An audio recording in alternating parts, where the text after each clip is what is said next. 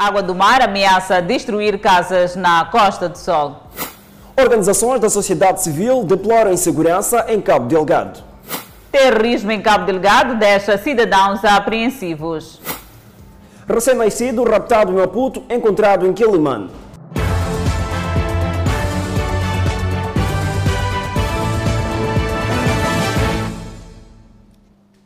Boa noite, este é o Fala Moçambique e conexa nós também através da Rádio Miramar e através das redes sociais. E sobre o terrorismo em Cabo Delgado, a África do Sul enviou tropas para Moçambique após um ataque de militantes a um projeto offshore de bilhões de rands no norte do país. O presidente sul-africano Cyril Ramaphosa manteve uma reunião urgente com funcionários da Samfan. Ramaphosa disse estamos cuidando do assunto continuamente. Já tratamos da questão da evacuação dos sul-africanos que estão retidos em Moçambique. E um dos que faleceram, a SAMF, o trouxe de volta. Continuamos empenhados em garantir a segurança do nosso pessoal em Moçambique. Há algumas semanas, a Marinha Sul-Africana aumentou as patrulhas anti-pirataria no canal de Moçambique e disse que as patrulhas e o destacamento contínuo de 200 soldados sob a Operação Cobre da Santos continuariam até março de 2023. A Operação Cobre começou em 2011 para combater as crescentes ameaças à segurança do canal. Sobreviventes do ataque de Palmas chegam a Pemba. Um barco que transportava mais de mil sobreviventes de um ataque mortal, altamente organizado por rebeldes ligados a grupos militares no norte de Moçambique, chegou ao porto de Pemba na quinta-feira, disseram os repórteres. Trabalhadores humanitários estavam no porto, lotado para dar comida aos que desembarcavam da balsa verde e branca, enquanto a polícia e os soldados controlavam multidões de pessoas animadas para ver seus parentes resgatados após o ataque que começou na semana passada em Palma. E ainda sobre o terrorismo em Cabo Delgado, algumas organizações da sociedade civil dizem que terroristas queriam chamar a atenção da comunidade internacional pela importância econômica de Cabo Delgado. Passam-se os dias e o cenário continua crítico, sob o ponto de vista dos impactos humanos, danos materiais, destruição de infraestruturas, a visibilidade de Moçambique diante do mundo. Organizações da sociedade civil continuam preocupadas com os ataques. Desde então, várias teses e hipóteses são levantadas em busca de respostas. O Instituto de Estudos Sociais e Econômicos refere que os ataques terroristas foram uma forma de chamar a atenção da comunidade internacional. Foi um sinal uh, dado pelo, pelo Al-Shabaab para marcar a sua presença, dado que algum tempo atrás falava-se ou circulavam alguns rumores indicando que este grupo estava enfraquecido Acho que foi um sinal dado por, eh, por este grupo para mostrar que ainda existe e uh, não só um sinal para Moçambique, mas um sinal para o mundo inteiro, dado que hoje todo mundo está preocupado e está a passar nas notícias internacionais uh, o, o, os ataques do que, que aconteceram na província de Cabo. É para mim uma grande vitória uh, uh, do Al-Shabaab ter atacado este ponto onde se situa o grande, o maior investimento, uh, o, o, atual maior investimento em África. Não estou a dizer uh, que é uma vitória porque eles conseguiram conquistar algum palmo, de, um pedaço de terreno naquela região, mas estou a dizer isso em relação ao impacto, à repercussão que este ataque teve. O IES vai mais longe ao afirmar que as notícias que chegam de Palma e seus impactos mostram uma situação de incerteza. As notícias que nos chegam daquele ponto do país mostram que a situação ainda está bastante complexa. Não se sabe uh, muito bem quem está a controlar a, a vila de, de Palma.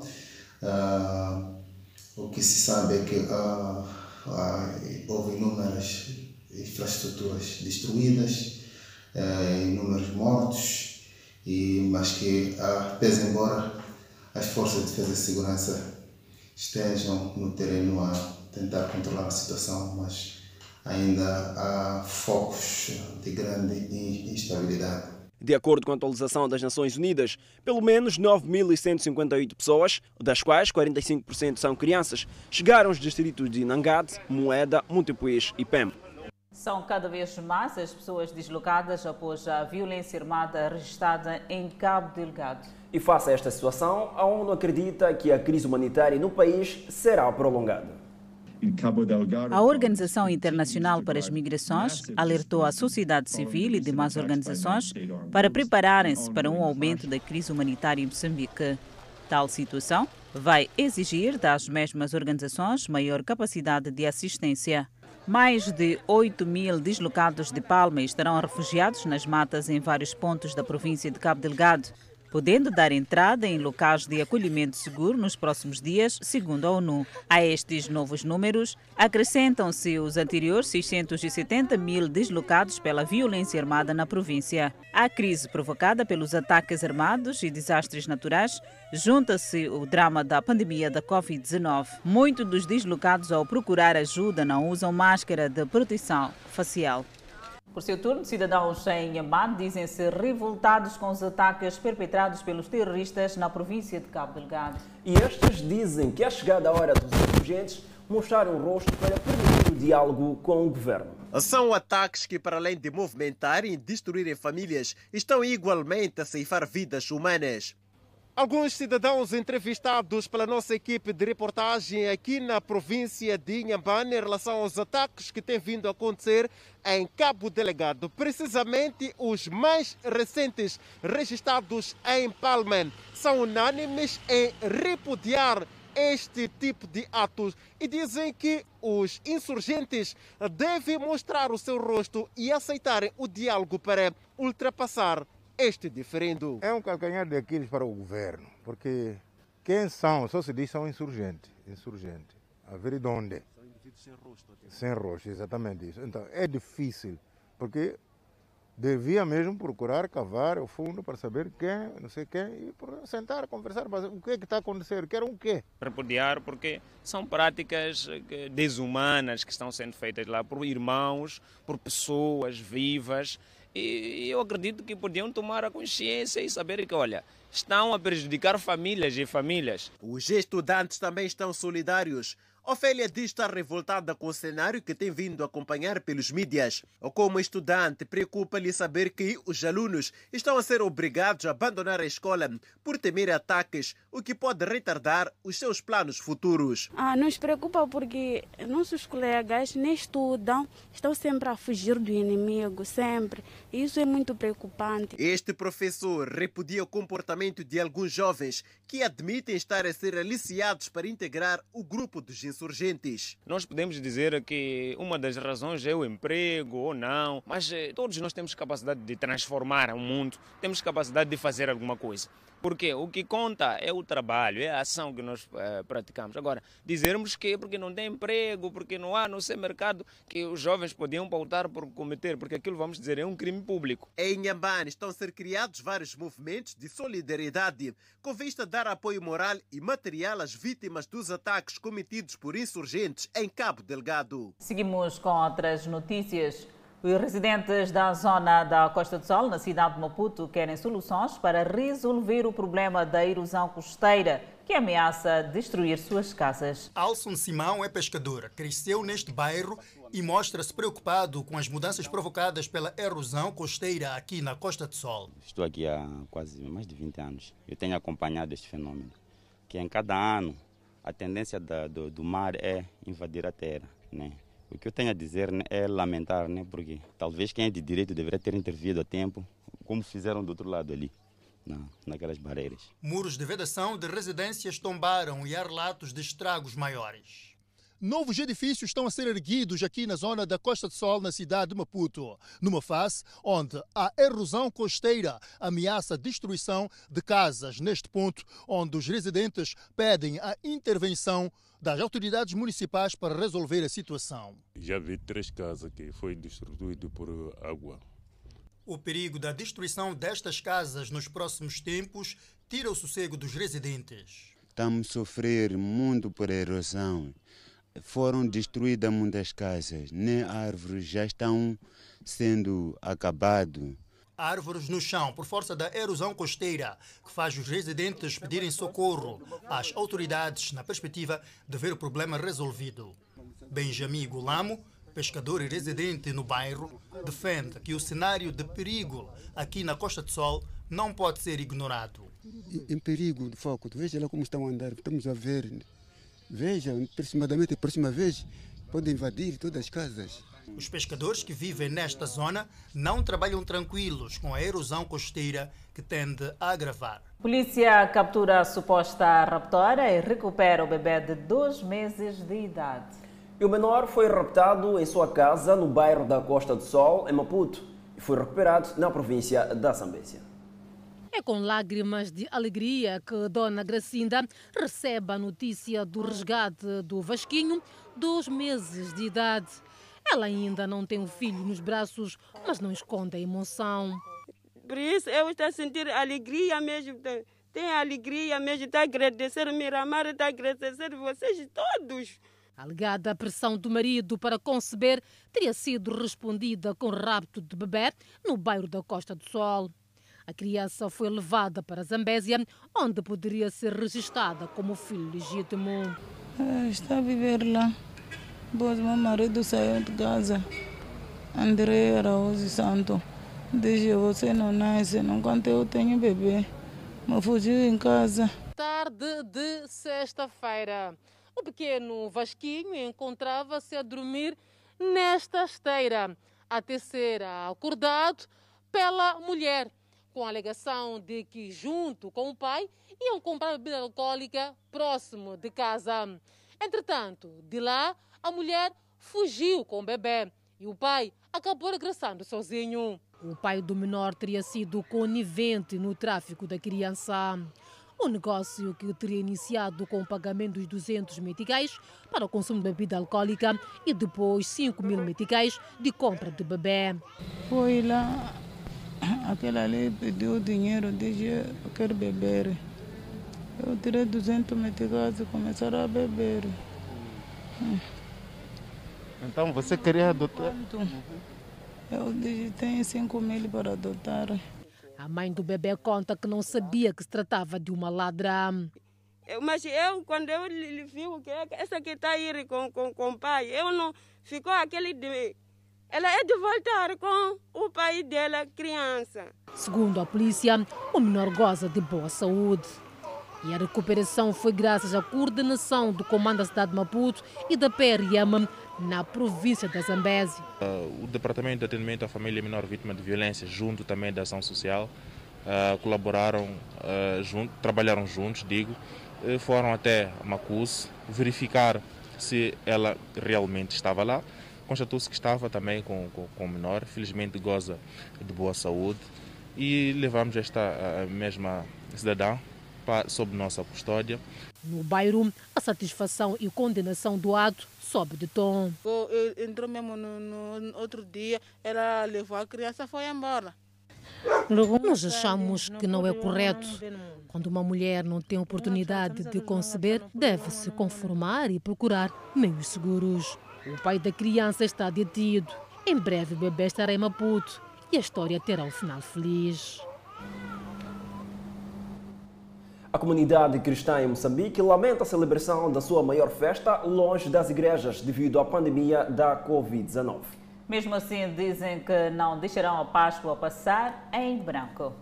A Páscoa é a maior festa da comunidade cristã e não só no mundo inteiro, devido ao valor que o momento representa.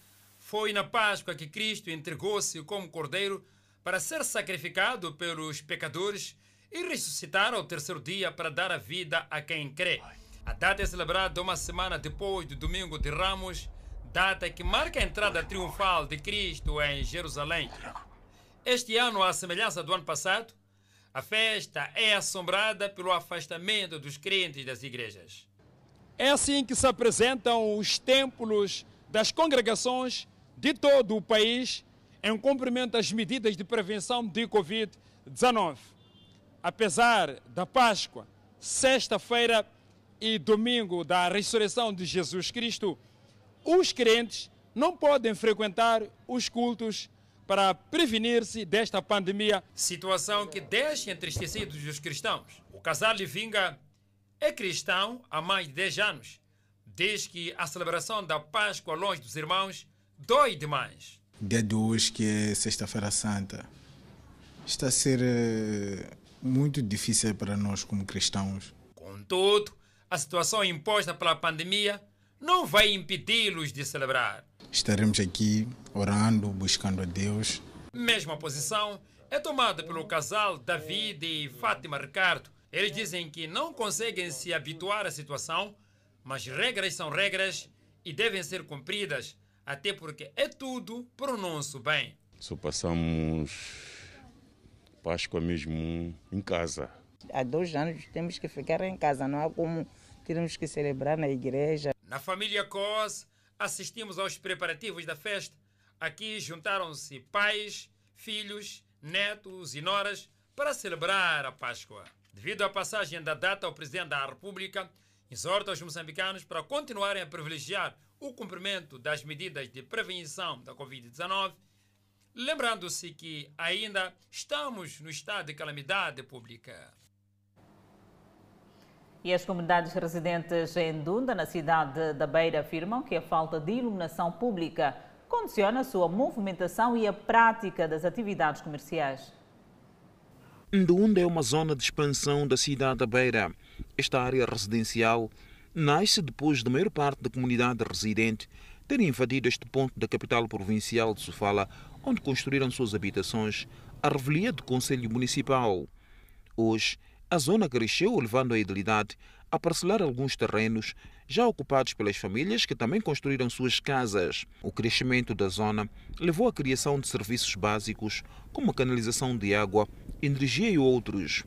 As comunidades locais pedem a colocação de candeeiros para permitir a sua mobilidade no período noturno. Gostaríamos isso tudo também ser cidade como lá também, lá também na Baixa. Na escuridão, qualquer uma pessoa de má fé está livre para poder andar. Então é um pouco complicado isso. Enquanto que aquele que quer fazer o bem, o bem nele não quer escuridão, quer andar num lugar visível. Ficar lâmpada na rua, eliminar tudo. Por se localizar distante das principais vias onde circulam os transportes de passageiros, a comunidade de Ndunda recorre aos mototaxistas para chegar a diferentes pontos da cidade.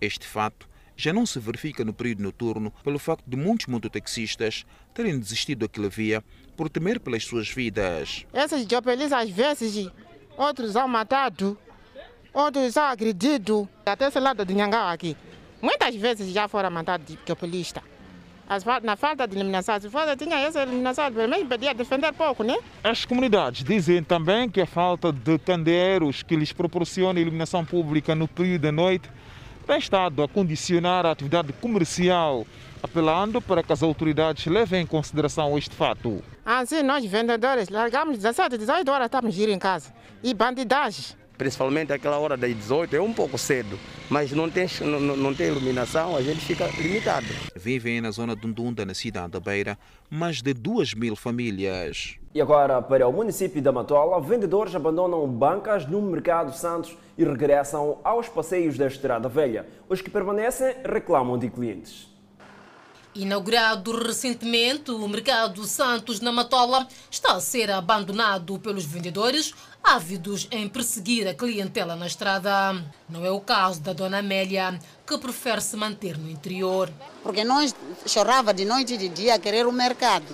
Se agora temos o mercado, vamos se preocupar de voltar mais para fora para quê? Enquanto vendem no espaço adequado, no exterior, a concorrência desleal é notória. Se tivesse aqui dentro, havia movimentos. Não podia haver movimento. Mas agora, como não querem entrar aqui dentro do mercado, ainda continua a ficar lá fora. Temos pouco movimento. O perigo ainda continua iminente para os vendedores informais que continuam a exercer a atividade aqui na berma da Estrada Velha. O que sucede é que os vendedores, no lugar de dirigirem-se ao novo mercado, preferem continuar mesmo conhecendo os perigos. Quem fugiu para os passeios alega que o movimento acontece fora do mercado. É, por exemplo, como nós que estamos a vender aqui fora, é, às vezes aproveitamos aquele cliente que vem às vezes no serviço, quando, quando nós entramos lá dentro, epa, é, será um pouco difícil para a gente conseguir dinheiro de pão. Fato que não convence as vendedeiras que pedem o regresso dos colegas. Todos nós ficamos aqui dentro do mercado. Desde que inauguraram o mercado, sempre ficou assim vazio? Sim, está assim. Entraram naquele dia que veio o presidente aqui, só depois saíram para fora, aquela hora de tarde. Entraram de manhã, depois saíram. Em meio a este braço de ferro, há clientes como o Engino que optam pela segurança. Mais seguro, as coisas lá dentro do mercado estão bem arrumadas, bem higienizadas, seguem aquele protocolo de, de higiene, né? a arrumação. Aqui fora é um bocadinho mais complicado, as poeiras e tudo mais. No interior do mercado, as condições que permitem a prevenção do novo coronavírus estão criadas. Tem água, tem tudo, tem álcool, gel. Também os colaboradores do mercado têm nos ajudado também. Têm dado palestra. A chefe da Comissão do Mercado garante que trabalhos de sensibilização estão a decorrer para a reocupação das bancas e retirada dos vendedores dos passeios. Já no norte do país, a imundícia em diferentes mercados e na Pula está a ganhar proporções alarmantes. E para eliminar o problema, a Idilidade iniciou um trabalho de distribuição de material de limpeza. Águas estagnadas, lixo, moscas e mosquitos são agora o cartão de visita do mercado na Loco Nampula. Nem mesmo a sujidade presente faz com que as pessoas deixem de frequentar o local. Se houvesse possibilidade, pelo menos só aqui nos passeios, né? Iam pôr qualquer coisa, porque aqui e ali há diferença.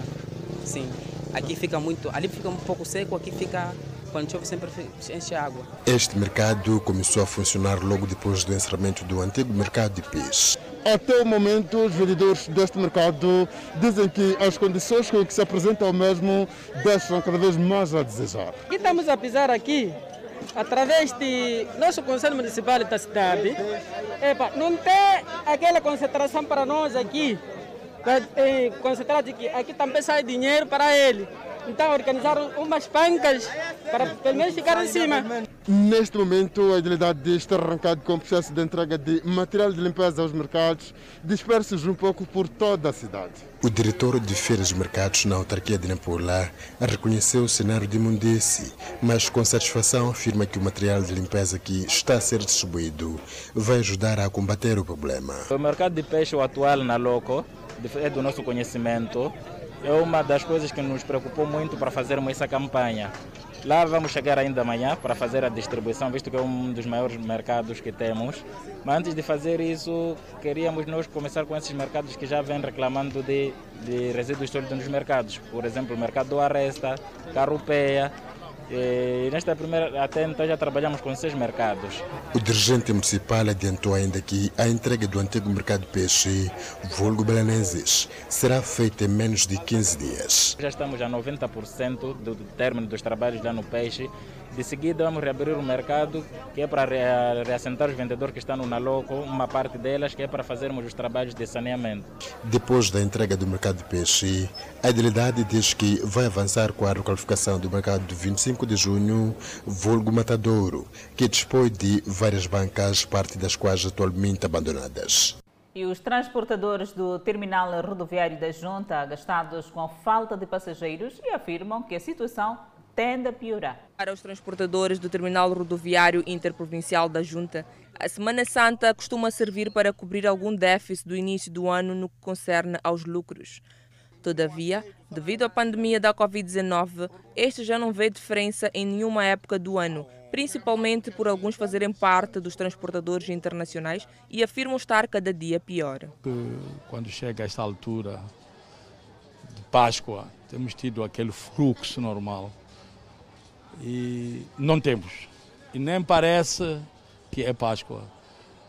Semana passada, fim de semana, tivemos mais fluxo do que hoje. Mas pelos vistos não vamos ter nada.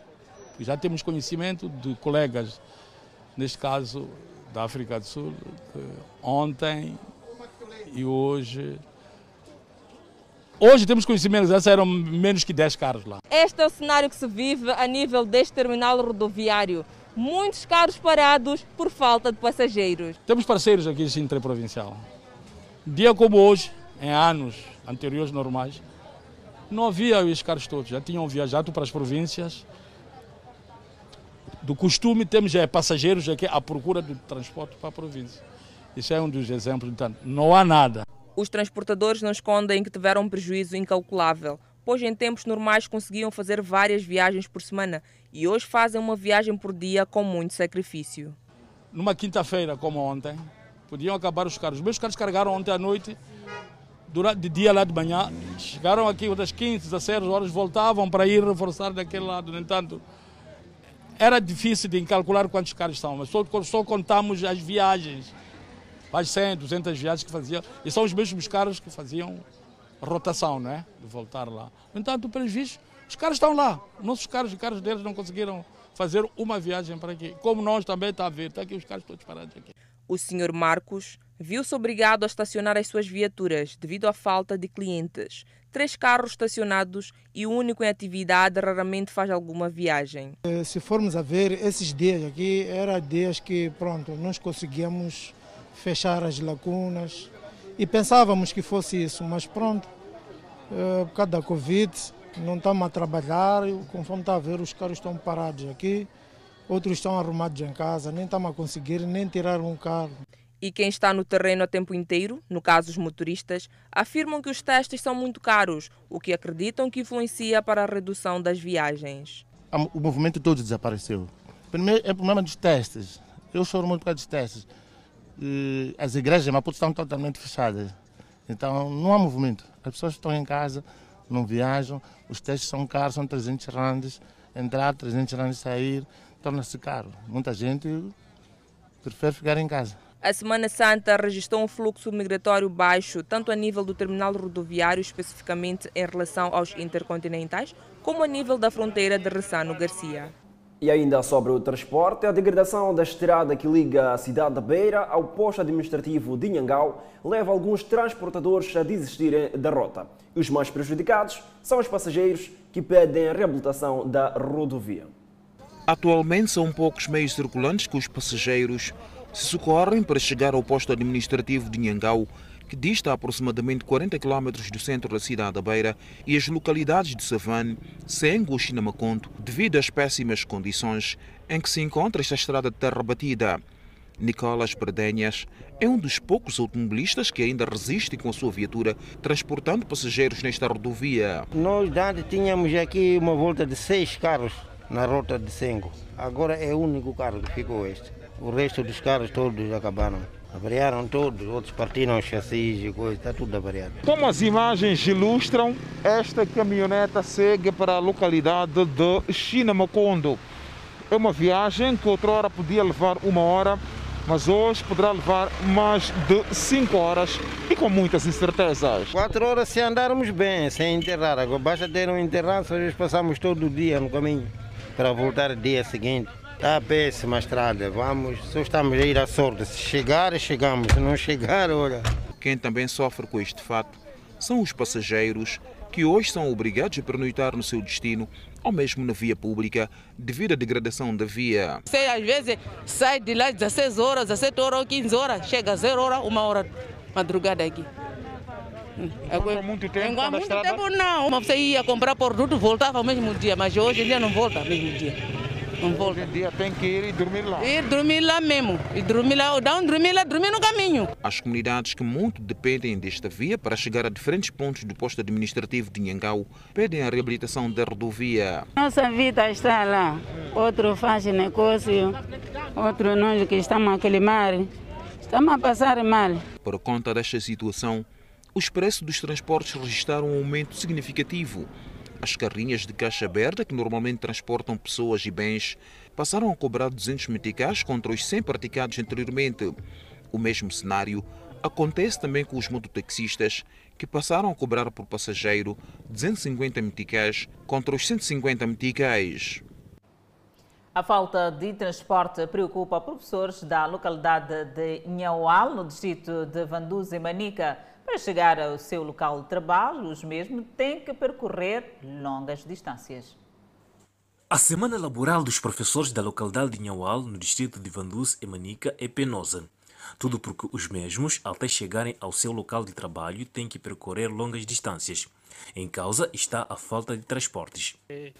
Quando viemos ao serviço, em algumas vezes temos tido muitos problemas de via de acesso, assim como os transportes também. Os professores apelam para que se mude o cenário atual. Aqui nós gostaríamos que, se haver a possibilidade, haver eh, uma ajuda de um transporte qualquer, que pode coletar pelo menos eh, os professores, eh, pode ser nas, nas segundas-feiras, né? Então, de lá mesmo na paragem da cidade, aí no tabaco, então até nos deixar aqui nas segundas-feiras e, e vir nos levar também nas sextas. Alice Dino é professora há dois anos e conta que é obrigada a sair cedo da sua casa para chegar a tempo e horas na escola. E do Mutemi para aqui são 6 quilômetros que a gente percorre. Opa, tem sido difícil para nós. Porque a gente levamos comida para durante toda a semana, de segunda a sábado. Estamos aqui a trabalhar. Temos crianças, temos levado roupas de bebê, nossas roupas, livros. Epa, tem sido uma ajuda muito cansativa. Os alunos da EP1 Nhawali também estão preocupados com os professores, porque estes acabam chegando tarde nas salas de aulas. E isto compromete a aprendizagem dos mesmos. Pois nós queremos estudar, não temos como estudar. Os nossos professores costumam sofrer por causa do transporte. E aqui não tem transporte para vir aqui.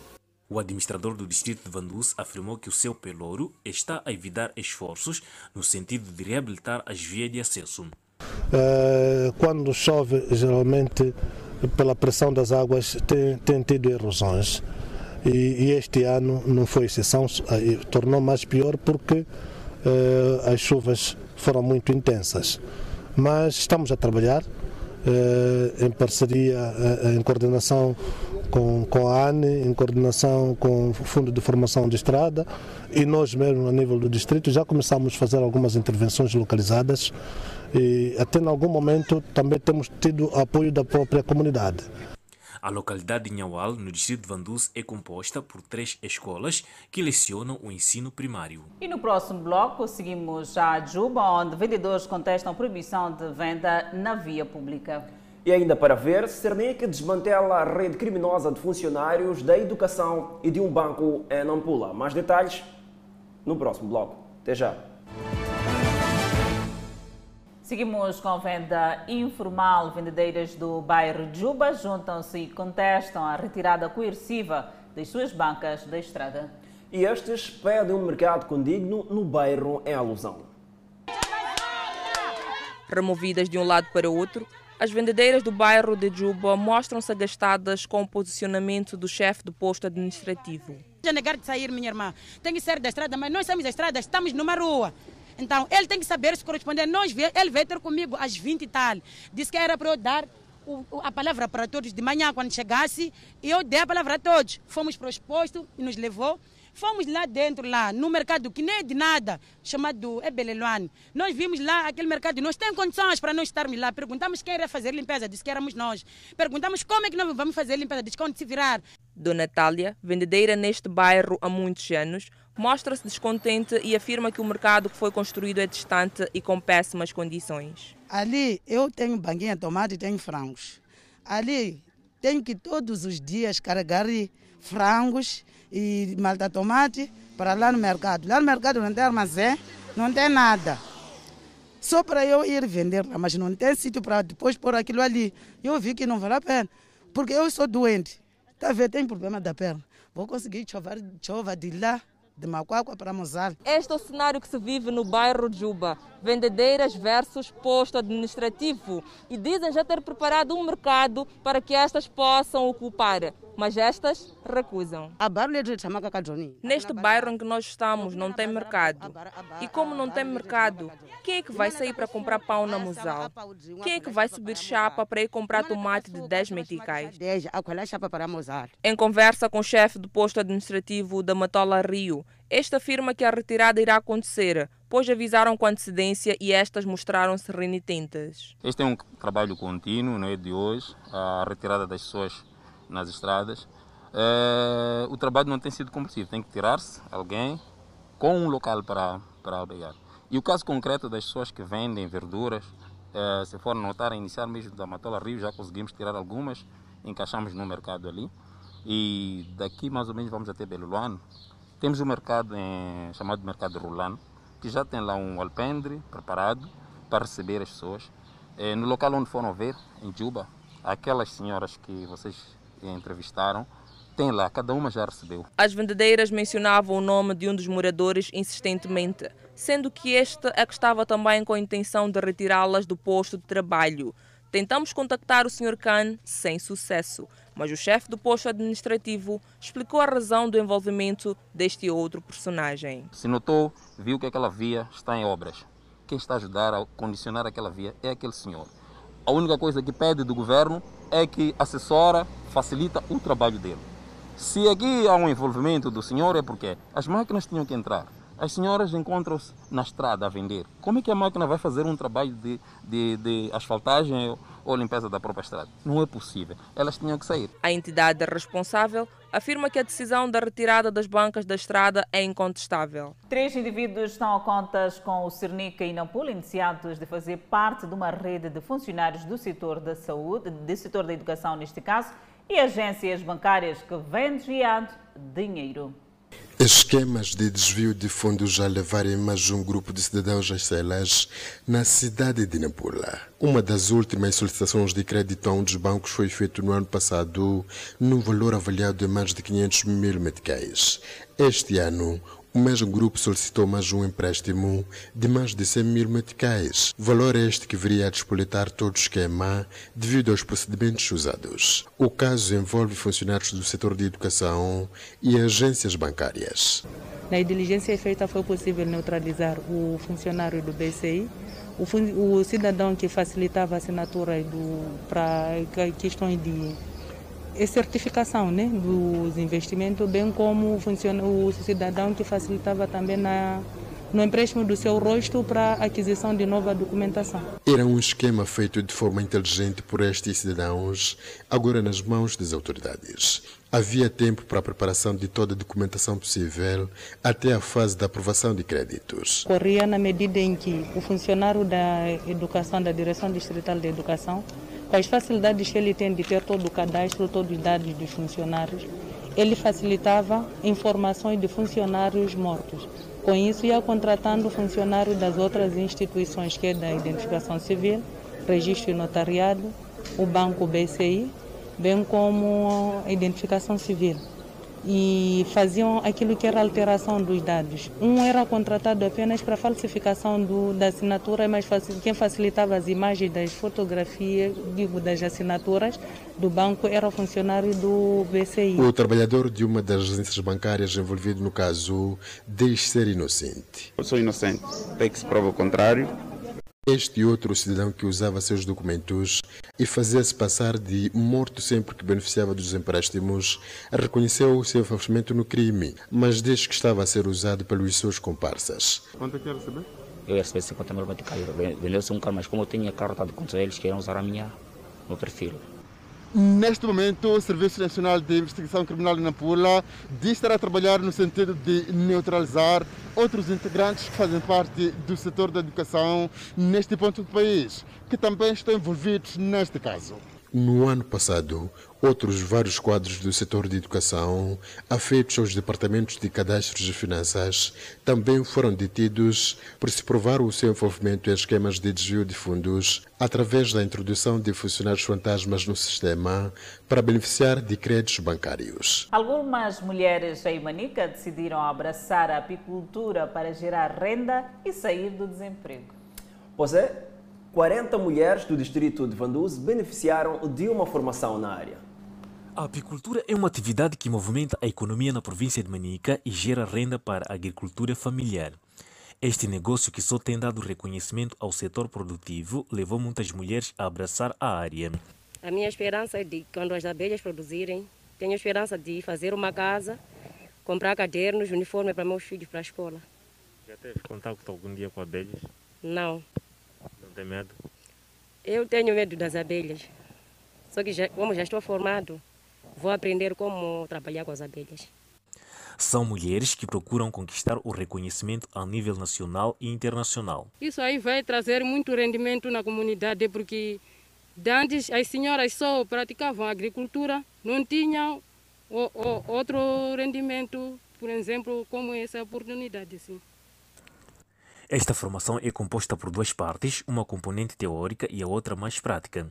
A primeira é constituída pela introdução aos conceitos chaves dessa cultura, já a segunda exige saber manusear uma colmeia e distinguir o macho da fêmea, e saber quem é a rainha. Contudo, não deixam de haver pequenos truques fundamentais para esta atividade. Uma delas seria a utilização de fumigador que ajuda a colocar o fumo na colmeia. Nós adotamos o sistema de uh, ensinar as mulheres, porque é para colmatar aquele estigma que só essa atividade que poderia ser feita com, mulher, com homem. Então, usamos a agricultura moderna, onde tem colmeias melhoradas, que não se usa casca de árvore e não precisa subir na árvore para crescer este mel. E por que, que nós chamamos de agricultura moderna? Por causa das técnicas. Nós não usamos fogo, usamos fumigador e fumo. Eh, este fumo é que nos ajuda para tranquilizar as abelhas. Em outras palavras, para que ela tenha babalasa, conseguirmos crescer melhor. Este é o lugar escolhido para ser condomínio das abelhas. Entretanto, neste local serão implantadas mais de 40 colmeias. E para evitar a picada das abelhas, os apicultores devem estar trajados da indumentária apícola. O interesse pela apicultura vem crescendo na província de Manica, por isso, o governo e a UNU Mulher têm vindo a apostar com esta formação das mulheres em contato com as abelhas. Para nós foi uma decisão muito acertada por se ter escolhido a apicultura para esta comunidade particularmente, porque poderá ajudar muito com este cultivo de mel poderão vender a sua produção para satisfazer algumas necessidades. Até o momento, na província de Manica, já foram formadas 40 mulheres. O relatório emitido pelo Departamento do Estado americano indica que, apesar de serem identificados avanços, os direitos humanos em Angola continuam a ser violados. Baseado em fatos ocorridos em 2020, o documento aponta assassinatos, ameaças de violência e prisões sem justificação. O relatório sobre direitos humanos com dados de 2020, emitido pelo Departamento de Estado americano, cita alguns casos de violações dos direitos humanos que terão sido cometidos por agentes públicos em Angola. E entre eles se destacam alegados assassinatos ilegais ou arbitrários, casos de tratamento ou punição cruel, condições prisionais duras ou de ameaça à vida, detenção arbitrária, restrições à liberdade de expressão e imprensa. O documento faz também referência a ameaças de violência e prisões injustificadas contra jornalistas, leis de defamação criminosa, além de falta de investigação e responsabilização de violência contra a mulher. O relatório sobre a situação dos direitos humanos no mundo é normalmente publicado no primeiro trimestre do ano e considerado um documento revelador do setor a nível mundial. Em Angola, o ano de 2020 foi marcado pela realização de várias manifestações e ações controvérsias das forças policiais, principalmente na capital, Luanda. Outro exemplo de liberdades reprimidas de forma violenta são as manifestações pacíficas dos fiéis da Igreja Universal. Os mesmos têm recebido repressões violentas.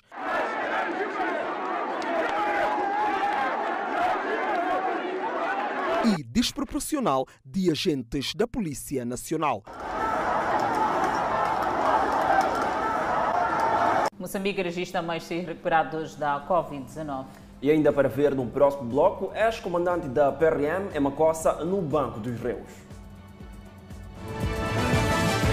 De volta ao Fala Moçambique e seguimos para o centro do país, onde iniciou o julgamento do antigo comandante da PRM do distrito de Macossa, acusado de corrupção passiva. O comandante da PRM do distrito de Macossa, na província de Manica, é acusado de tráfico de cornos de rinocerontes e corrupção passiva. No entanto, o que lhe levou a ficar em prisão preventiva teria sido o valor recebido da senhora Otília Américo Mupapani a rondar os 6 mil meticais, em troca de soltar seu filho, por sinal um condutor envolvido num acidente de viação que culminou em morte. Já no gabinete do comandante, em conversa com aquela, com aquele, desculpa, a mesma foi aconselhada a prestar assistência aos referidos, digo, aos feridos do acidente e predispôs a ajudar seu filho a sair das celas. Para tal, devia a mesma arranjar um valor simbólico. Jorcílio Pinto Ernesto contou com a participação de Fernando Tumussoni, também ele membro da corporação, que na altura estava afeito à secção de informação interna no Comando Distrital de Macossa. Tumusseni e Otília são também arguídos no caso, mas encontram-se em liberdade condicional. Porquanto indiciam suficientemente os autos que os arguídos Jorcélio e Tomocen, melhor identificados nos autos, são oficiais da Polícia da República de Moçambique no ativo afetos ao Comando Distrital de Macossa, sendo Jorcélio comandante distrital e ostenta a patente de superintendente da Polícia e o Tomocene, chefe da secção de informação interna e ostenta a patente de inspetor da Polícia, conforme se pode aferir no registro biográfico dos mesmos junto aos autos. O advogado da defesa reconheceu que houve troca de dinheiro, mas este alegou que o valor destinava-se para a compra de alimentação para o arguido. Em sede da acusação, mormente no articulado 6, versa-se que a ré Otília, quando pela terceira vez levava a refeição para o seu filho, a mesma fora aconselhada a prestar assistência aos feridos e predispôs-se a ajudar o seu filho a sair das celas. O Ministério Público manifestou-se discordando em alguns momentos dos factos apresentados pelos advogados de defesa. Como agravantes, foram os mesmos aqui incluídas circunstância, como a circunstância linha A, com premeditação, a linha G, duas ou mais pessoas, o advogado de defesa considerou inconstitucional a acusação do Ministério Público. Já a juíza Claudina Eunice Johnny frisou que há matérias para as audições dos arguídos. De estar, em nenhum momento a acusação do Ministério Público faz prova dos fatos alegados, o que levanta várias questões dignas de resposta para que a justiça seja sã com base na verdade. Mesmo que forçosamente tivéssemos que abraçar a versão do Ministério Público, Qualquer tribunal, por mais vontade que tivesse em proceder a uma condenação dos mesmos, abraçaria um mundo sem, um mundo sem fim de dificuldades técnicas e factuais, a saber, quem deu o conselho, em que circunstâncias deu o conselho, quem exatamente propôs o aludido valor. Tendo como prova nos autos, os autos de pergunta em folhas 89 dos autos, os contra o Fernando Tomocene, a seguir os autos de pergunta contra o Tília Américo, nas folhas 41 e 42 dos autos, e ainda nos autos de pergunta contra o Juscelio Pinto, feitas estas nas folhas 143 e 44 dos autos. Foram também ouvidas em declarações Abel Raimundo Segredo, nas folhas 133 e 134 dos autos. Juntaram também nos autos os documentos do extrato da SMS que o mesmo Jorcélio enviou para a magistrada do Ministério Público nas folhas 10 e 11 dos autos. Foram feitos também uh, autos de participação em crimes pela Cernic de Macossa, de Macossa, do distrito de Macossa, desculpe, nas folhas 23 dos autos. O ex-comandante da PRM afirmou que está disposto a ir até ao fim para provar a sua inocência. A sentença será conhecida na próxima quinta-feira. Moçambique registrou mais seis recuperados, elevando para 56.841 cumulativo e tem cumulativamente 3.173 internados e 79 recebem tratamento nos centros de isolamento.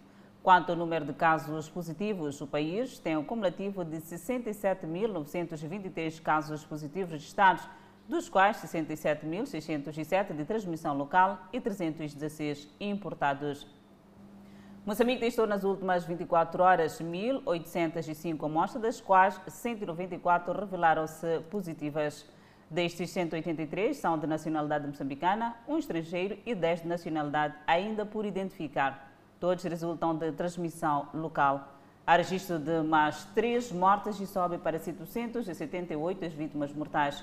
Moçambique tem 10.300 casos ativos da pandemia viral. Continuamos com a Covid a nível internacional. E agora para Angola, sem notícias fora de portas. Angola prepara a retoma das aulas no ensino pré-escolar. A dúvida entre o arranque ou não no ensino pré-escolar continua a preocupar alguns pais devido ao atual quadro da Covid-19. O assunto que durante o ano foi encarado como delicado, dado a condição de fragilidade das crianças, é agora observado pelas autoridades com positividade já que com a campanha de vacinação em curso, acredita-se que poderá cortar a cadeia de transmissão do vírus. As instituições públicas ainda não vieram a público garantir-nos, a nós pais, não é? Dar-nos a tranquilidade de que será seguro para os nossos filhos saírem de casa e começarem a frequentar o ensino.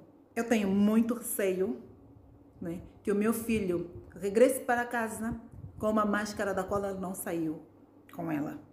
De acordo com o novo decreto, o ensino pré-escolar deve retomar as aulas no dia 5 de abril. Mas para o proprietário desta creche, a tomada de decisão é precipitada. Ele diz que, devido à insuficiência de materiais de biossegurança, arrancar por agora seria um passo muito arriscado. Cuidar da criança não é a mesma coisa que cuidar de um adulto que já sabe o que faz e sabe das consequências. As crianças são inocentes. Eu ainda sou de opinião que não deveríamos ter aberto. André revela ainda que, devido à situação de crise, com a chegada da pandemia, teve que encerrar outras duas creches e chegou a dispensar mais de 50 funcionários. E, em meio às dificuldades que foram surgindo, prefere não voltar a lecionar este ano. Nós somos obrigados a tocar nas coisas das crianças. Somos obrigados a dar banho nas crianças, somos obrigados a dar de comer às crianças, somos obrigados a pegar as crianças. E parece brincadeira, só lavando o, as mãos não é suficiente para proteger essas crianças. Realidade contrária a esta instituição. A creche que está até o momento com 78 crianças matriculadas, ou seja, 50% do total de alunos, mostra-se pronta para começar presencialmente uma vez que durante a época em que estiveram encerradas, adotaram um sistema de ensino virtual. Bem, nós na verdade não temos grandes preocupações, porque as creches em si já de certa forma praticava as, essas condições, porque temos a prática de lavagem das mãos constante, que já era um hábito. Para nós agora é simplesmente explicá-los que existe o distanciamento, que já não haverá mais a partilha em termos de creches, não temos grandes dificuldades. Segundo as novas regras do novo decreto, o ensino pré-escolar reabre agora para crianças a partir dos dois anos de idade.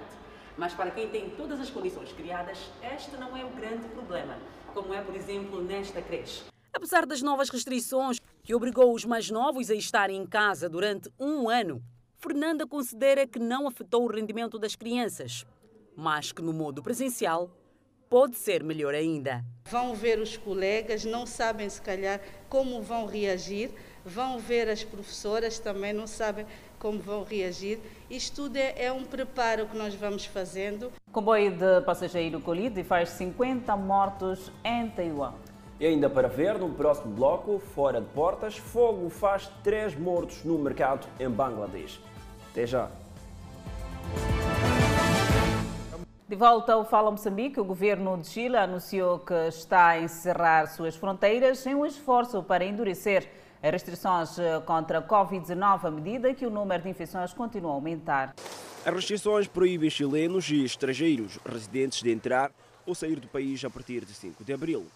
As novas disposições permitem a travessia de caminhoneiros comerciais que transportam mercadorias essenciais apenas se tiverem prova de um teste negativo recente. Enquanto o Chile vacinou 35% da sua população em menos de dois meses, as autoridades apontam que houve uma redução na admissão de idosos em UTIs hospitalares. Os casos de Covid-19 estão a aumentar novamente. O país sul-americano registrou mais de um milhão de pessoas com infecções por coronavírus e 23.328 mortes decorrentes de Covid-19. 34 pessoas morreram e dezenas ficaram feridas após comboio de passageiros colidir com um veículo num túnel ferroviário em Taiwan esta sexta-feira. Os sobreviventes escalaram as janelas e os telhados para alcançar a segurança no pior desastre ferroviário da ilha em décadas. O acidente ocorreu perto da área cênica de Toronco George por volta das 9 horas local deste feriado e as autoridades do condado de Wayne disseram que os esforços de resgate continuam. A mídia informou que 350 passageiros estavam a bordo. Relatórios disseram que um caminhão ou algum tipo de veículo de serviço caiu de um penhasco e pousou nos trilhos, onde um comboio que emergia de um túnel colidiu com ele. Com grande parte do comboio ainda preso no túnel, os passageiros em fuga foram forçados a escalar portas, janelas e tetos para alcançar a segurança. O veículo aparentemente atingiu depois que a locomotiva emergiu, causando os maiores danos aos carros.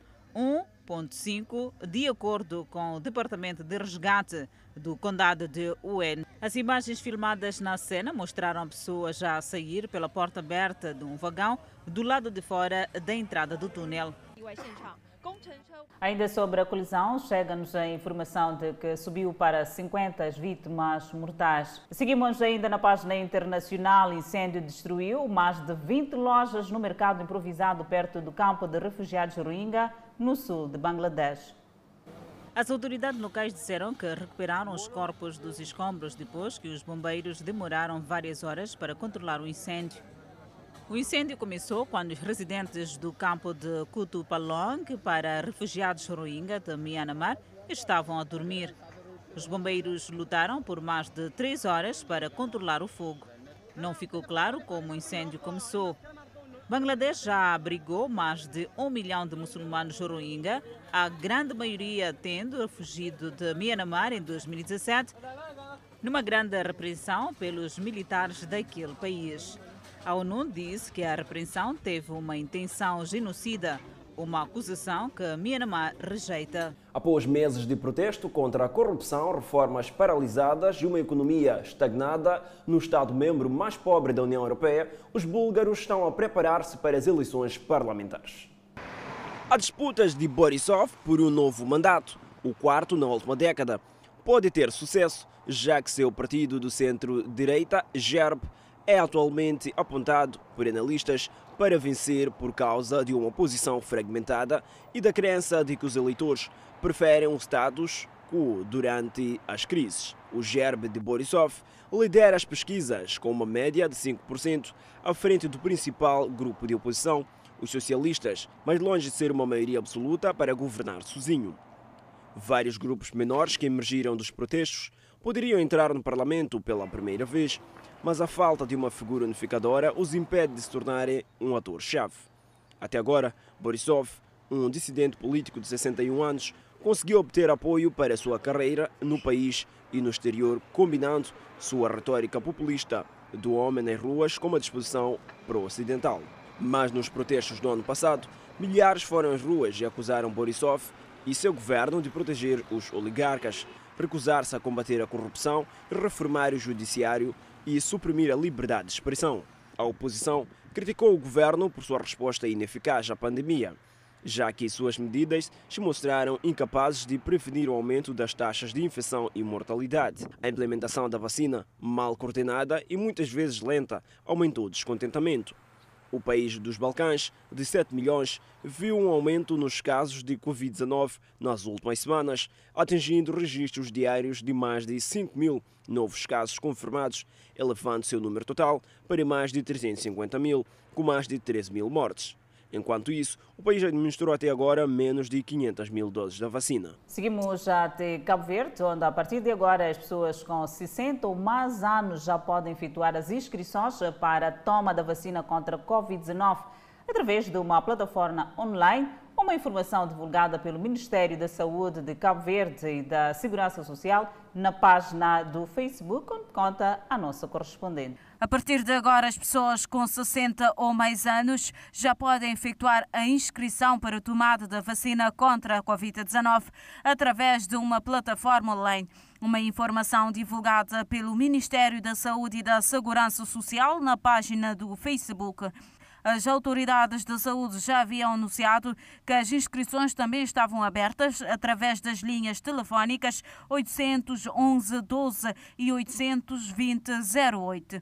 Ainda perante esta pandemia, o Ministério da Saúde alterou o quadro de necessidade de testes para viagens interilhas, onde os passageiros da Brava e Maio são os únicos isentos da realização de testes para qualquer outra ilha visto que a taxa de incidência acumulada nos últimos 14 dias está inferior a 25 por 100 mil habitantes.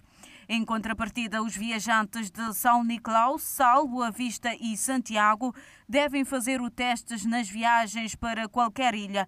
Isto devido à taxa de incidência acumulada nos últimos 14 dias, que está superior a 150 por 100 mil habitantes.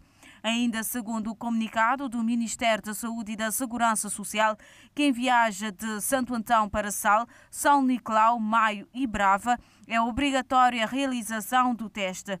Para aqueles que partem de São Vicente para São Nicolau, Salvo a Vista, Maio e Brava, também devem realizar o teste. O Ministério da Saúde informa ainda que, de fogo, os testes tornam-se necessários apenas quando o destino é São Nicolau, Maio ou Brava.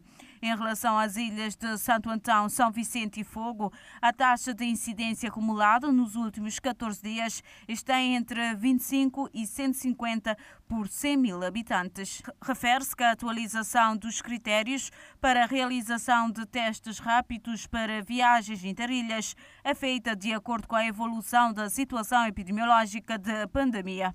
No próximo bloco, há mais notícias sobre a segurança no Capitólio. Até já. De volta ao Fala Moçambique, a qualquer momento vamos trazer informações ligadas à segurança no Capitólio, a lockdown nos Estados Unidos da América. Por hora, seguimos com a informação que dá conta que a crise de transporte preocupa candidatos à vaga de professores no Instituto de Formação de Professores no distrito de Vanduce. A espera é tão grande que às vezes torna-se estressante essa é a rotina de quem depende do transporte semicoletivo de passageiros no Instituto de Formação de Professores. Os candidatos à vaga de professores no Instituto Profissional de Formação de Professores Chibata dizem que os atrasos de transporte são rotineiros. A situação ficou pior nessa época do novo coronavírus. A falta de é muito complicado. Sim, porque pelo menos se tivesse uns carros um pouco vazios, pelo menos a gente poderia estar em casa neste momento. Sim. A falta de cobertura deixa os candidatos expostos ao sol e percorrem 10 km a pé até a cidade de Chimonho. Pinto Pedro diz não ter outra alternativa e pedem que o governo aloque transporte ao local. A falta de transporte não é muito boa. Que assim que eu estou a sair de Chibata para a cidade, com o sol é muito assim, não está a dar. Se tivéssemos uma forma de facilitar termos chapa, ah, esse, esse, problema de chapa não seria muito avante. Estamos a passar mal. Estamos a passar muito mal mesmo. Sim, a alternativa é caminhar a pé. Caminhar não há como. Caminhar daqui até na cidade, que não é fácil. Estás a caminhar até onde? Assim estou a caminhar para casa, na cidade. A pé? A pé, sim, sim. E quando aparece transporte, o cenário é este. Muita guerra para poder pegar o transporte. E não tem sido fácil, porque os mesmos são expostos ao risco de contrair a doença coronavírus. Sim, hoje aqui está muito complicado também, segundo a a estado de emergência, esse de coronavírus também aqui, aqui estão se organizando muito, estão, estão, estão se espalhando cheio de também esse, o, o sinal de distanciamento aqui também não está obedecer. A nossa equipa de reportagem procurou colher pronunciamentos junto à direção. Esta prometeu alocar transportes para aliviar o sofrimento dos candidatos e dos internos. E até o fecho desta edição, mais de 20 candidatos estavam a caminhar a pé.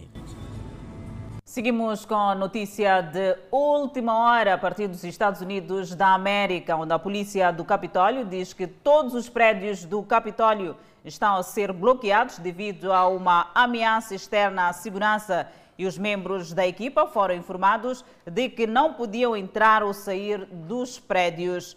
O oficial da lei disse que os polícias estão a responder a um relatório de um possível tiroteio numa rua perto do complexo do Capitólio.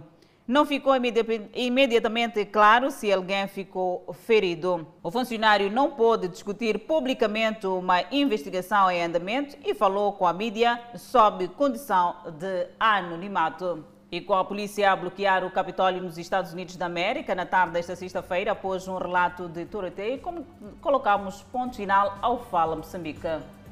Boa noite e deixamos sempre aquele abraço do tamanho da nossa amizade.